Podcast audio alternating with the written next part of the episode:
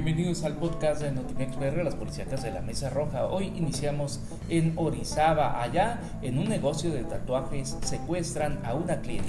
Esta tarde de martes asaltaron un local de tatuajes y se llevaron a una clienta de un negocio de tatuajes en Madero Norte, entre Oriente 9 y Oriente 11, alrededor de las 4 de la tarde, que la víctima de nombre Adriana Isabel Navarro Cid, de 22 años de edad, se encontraba en la tienda Serpiente Negra cuando llegaron varios hombres armados que encañonaron a los clientes y obligaron al encargado a entregarles el dinero que tenían en su poder.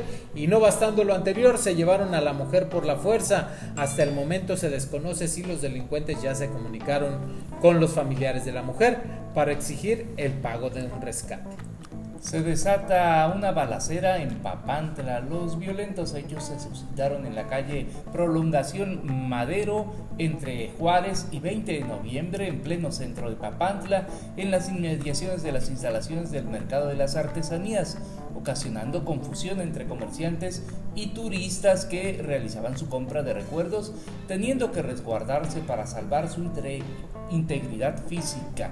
Los primeros indicios señalan que los agresores, como se ha hecho costumbre, viajaban a bordo de una motocicleta quienes realizaron una serie de disparos contra un domicilio cuyos ocupantes lograron ingresar a dicha vivienda, resultando ilesos. Cabe hacer mención que hace aproximadamente un mes fueron restos humanos y una cabeza los que se encontraron en ese mismo lugar.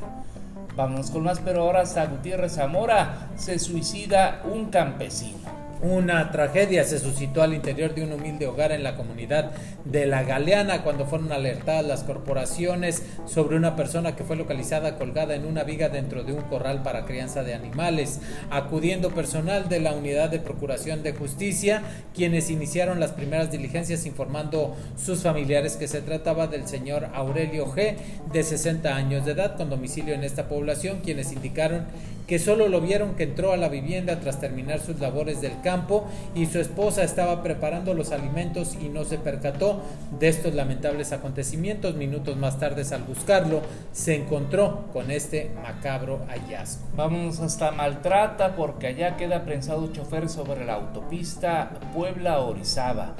Esta tarde de hoy, martes, el chofer de un camión Torton resultó lesionado al quedar atrapado entre los fierros de la cabina luego de chocar contra un cerro al circular sobre la autopista Puebla-Orizaba. El accidente ocurrió a la altura del kilómetro 235 cuando el operador de un tortón con caja metálica eh, pues descendía de la zona de cumbres cuando sucedió el percance. Localizan el cadáver de una ancianita desaparecida en Gutiérrez Zamora. Pues cuando realizaban sus labores cotidianas, pescadores ribereños se percataron de la presencia de un cuerpo que flotaba en las aguas del río Tecolutla en las inmediaciones de la comunidad del Cacahuatal, perteneciente a este municipio, arribando personal judicial para tomar conocimiento, al igual que el señor Víctor Alfonso Vázquez de 34 años de edad, indicando a las autoridades correspondientes que el cuerpo localizado correspondía a su familiar, la señora Sara S. de 77 años de edad en este mismo domicilio de ocupación ama de casa y que habían dejado de verla 24 horas antes por versiones de vecinos señalando que había salido de su domicilio con rumbo desconocido y cuando no regresó a su vivienda pues empezaron todos a buscarla. Vamos hasta Jaltipan porque allá hay un ejecutado en la colonia agraria.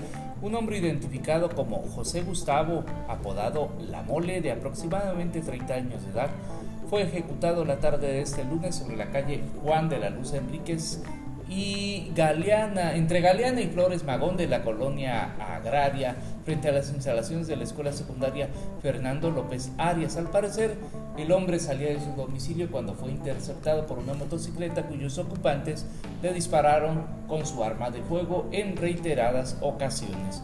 Hasta aquí el podcast de Notimex PR, las policíacas de la Mesa Roja. thank you